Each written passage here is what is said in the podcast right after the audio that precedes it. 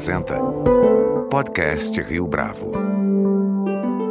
Este é o podcast Rio Bravo, eu sou Fábio Cardoso. Na segunda parte de nossa conversa com Julian Stair, um dos mais importantes ceramistas do Reino Unido na atualidade, nosso convidado fala a respeito do seu trabalho, destacando criatividade, rotina, bem como o seu olhar para outras formas de expressão artística. Em outro momento do podcast, Julian Ster comenta a importância da pesquisa acadêmica e da escrita para o desenvolvimento de sua obra. E, por fim, observa também como a produção cultural pode ser transformada a partir deste marco que é a pandemia do coronavírus. A entrevista a seguir está em inglês. So, Julian, thank you again for joining us here today. You're very welcome. Honored to uh, be contributing to your podcasts. Tell us more now about your work. Julian, how would you describe your path until this stage of your career? Ah, good question. Um, that's a good question. I fell in love with ceramics when I was a teenager, and somehow um, my academic career was terrible at school. and art offered me um, an alternative path, to use your term. And I, the school I went to, they had a, a, ceramic room, a pottery, and I was desperate to get in there. And the teacher didn't allow me at first, but eventually I got in there, and then um, I've been doing it ever since. So I think I was about 16 when that happened. So um, my path has been um, either very consistent and dedicated, or boring and lacking imagination to do anything else. Is there any kind of daily routine related to your creativity? I don't do anything other than immerse myself in my work, which is either making pots or writing about them. So um, I have taught in the past, but um, um, I'm very happy now just to focus entirely on my own work. And as I say, writing and making are kind of two strands of the same the same concern. Um, I think making art is really a kind of physical manifestation of ideas you have in your head. Not to say that it's all kind of language based, because the ideas you have in your head are visual as well as you know conceptual. Um, so I come to the studio six days a week, seven days a week, uh, most days, and work. Is it possible for you to articulate writing and pottery? Yes, as I said, I think it's part of the same process of, of, of thinking. One thinks visually, you know, materially, and you know, in you know, uh, intellectually, and they're part of the same process. I think it's a bit of a, a myth that you know uh, artists aren't necessarily um, kind of great thinkers. You know, all the greatest artists, you know, have been, you know, historically very knowledgeable and very well informed. And I think uh, the two complement each other. And going back to the conversation about the early days of modernism, in a way, I take my um, inspiration from many of these pioneering figures who began the 20th century movement of ceramics. Um, in terms of I try to explore as they did what ceramics can contribute to artistic debate today. So a century later, of course, the ideas and the values are different because we're in a very different world. But for me, the kind of question is what can ceramics offer life in the 21st century? And in your opinion, what your artistic work can offer in the 21st century? For me, I think the great thing about ceramics. And when I talk about ceramics, I'm really talking about pots. So I'm talking about the genre of pottery. Ceramic is a term that applies to anything made out of clay, from the sink that we wash our hands in, through to cups, you know, industrial cups, through to kind of high tech, high tech parts in modern engines. Um, so really, I'm talking about the genre pottery, like painting and sculpture. These genres that are um, very um, central parts of the, the, human, you know, human culture at large. Um, for me, the thing about making pots is that it is both a visual and a tactile medium. It offers things for the eye and it offers things for the hands. And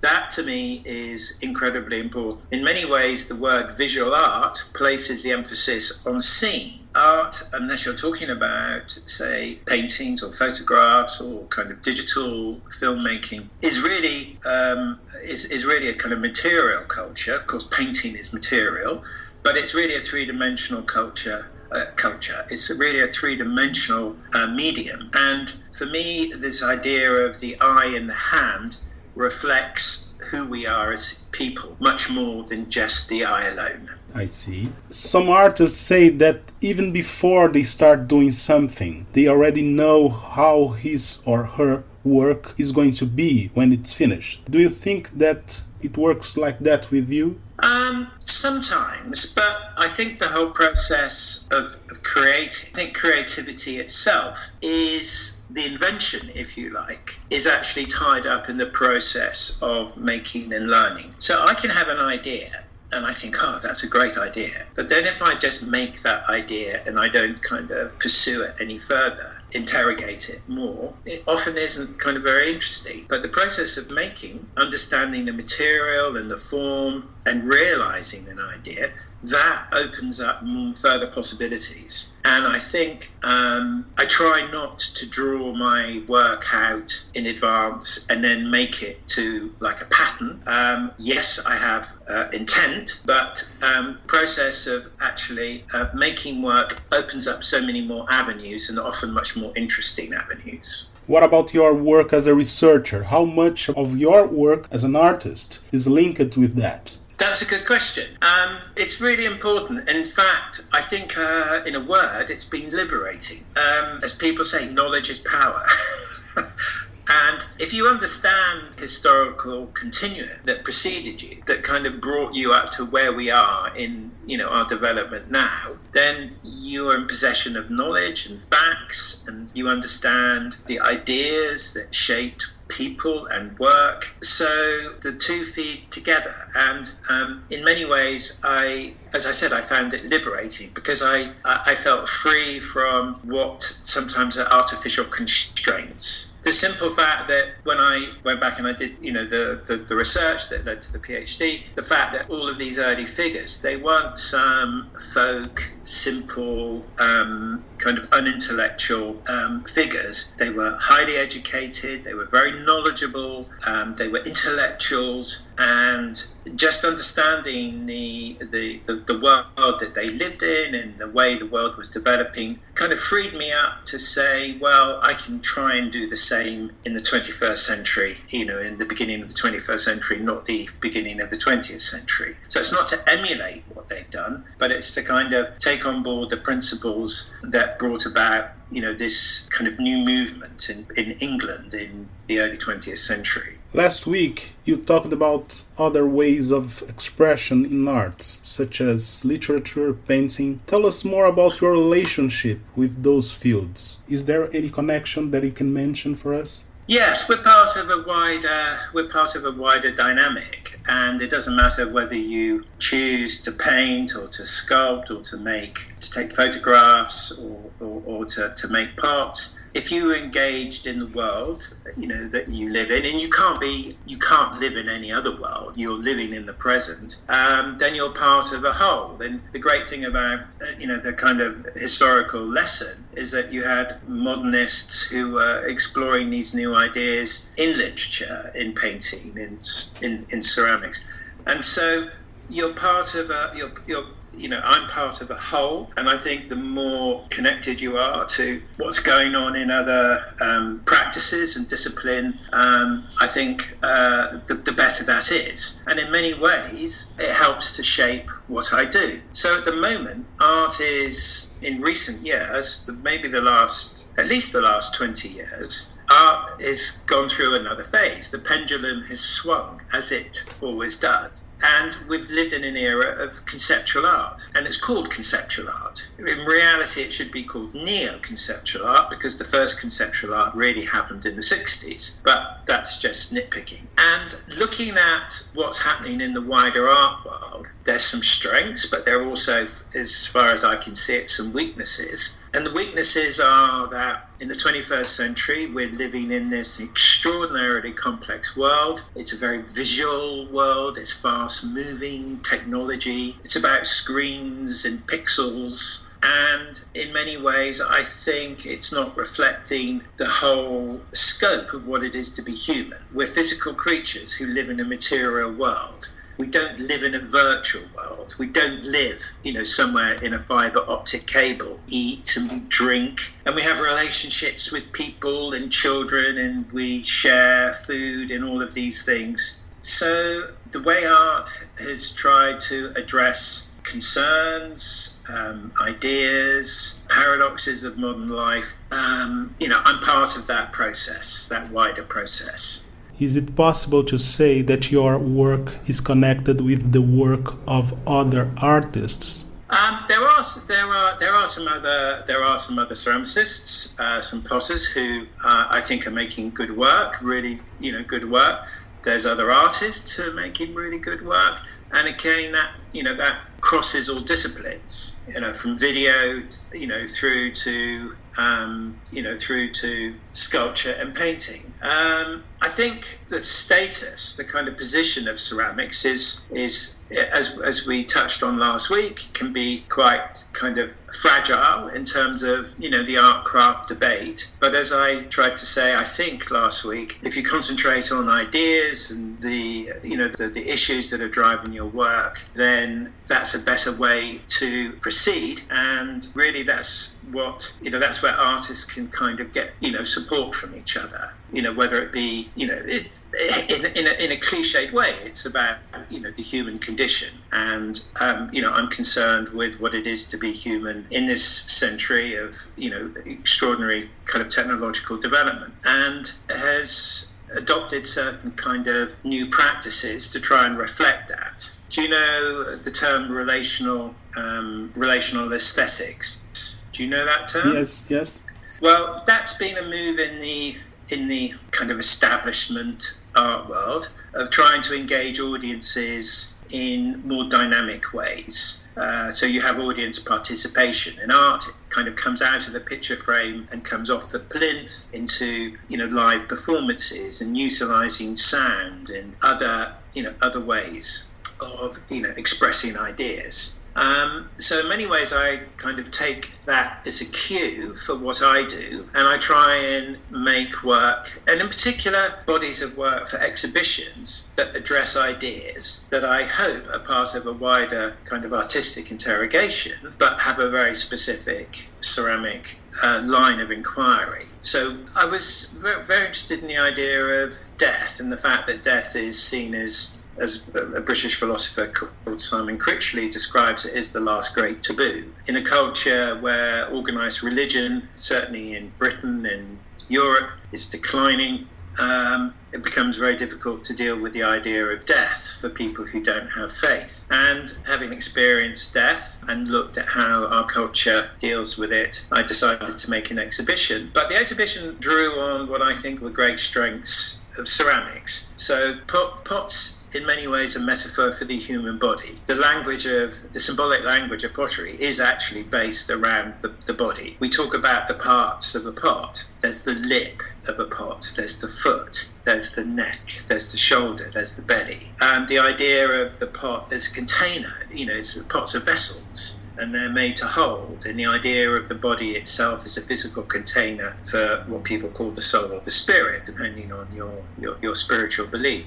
So I made an exhibition that was called Quietus, and it was about it was about vessels from small to very large to life size that were designed to hold the body in death. So in a way, you draw on the metaphorical language of pottery. You then make pots that, based on that um, symbolic language, um, to then house the body in death. So um, that's a way of trying to kind of deal with issues that you know, perhaps, uh, you know, of wider concern, but to show how I think ceramics can address them in very, very specific ways. One last question. We are now living in a context that's about to change. How do you feel consumption of art will be from now on? Wow, that's a good question, and it's also very, as you say, it's extremely topical and yet to be yet to be determined. I hope that this pandemic affects a shock, and I don't mean a kind of brutal shock, a shock on many levels, and makes us rethink the way we live our lives, the values that we live our lives by. And I think that art, in some ways, has become almost the kind of theatrical performance based activity, huge galleries, big exhibitions, and you go along. You know, it's almost like going to the circus. You go along as a spectator and you kind of participate in these great kind of huge events. And, you know, London has got, you know, some massive galleries, um, you know, which kind of, um, you know, provide platforms for these huge kind of huge performances. The trouble is, I think art has become very institutionalized and it relies on very kind of conventional uh, means of um, presenting itself in the world, if you like. It re- relies on, you know, the establishment at large for good and bad and everything that ties into that. So the kind of corporate world. And I think, I think we've become very reliant on going out of our normal lives to experience culture, art. Whereas I think if we're going to live in a world that is a bit more reflective and we're having to kind of think about our relationship, you know, eh, you know, from indoors to outdoors, from you know social distancing. I hope that means that we might bring art and culture back into our homes more and have more kind of intimate and personal relationships with it than the kind of the spectacular, the, the spectacular event. So um, I hope there's a kind of a reevaluation that means that we don't just experience art in a kind of limited way on a Sunday afternoon, you know, once a month, but as something that we can live with on a day-to-day basis and get sustenance from. And I don't just mean easy art. It, you know, art can challenge as well as um, you know provide solace. And that's one thing about poets. They're very domestic. And if we can make our domestic environments, our home lives, full of interest and nuance, um,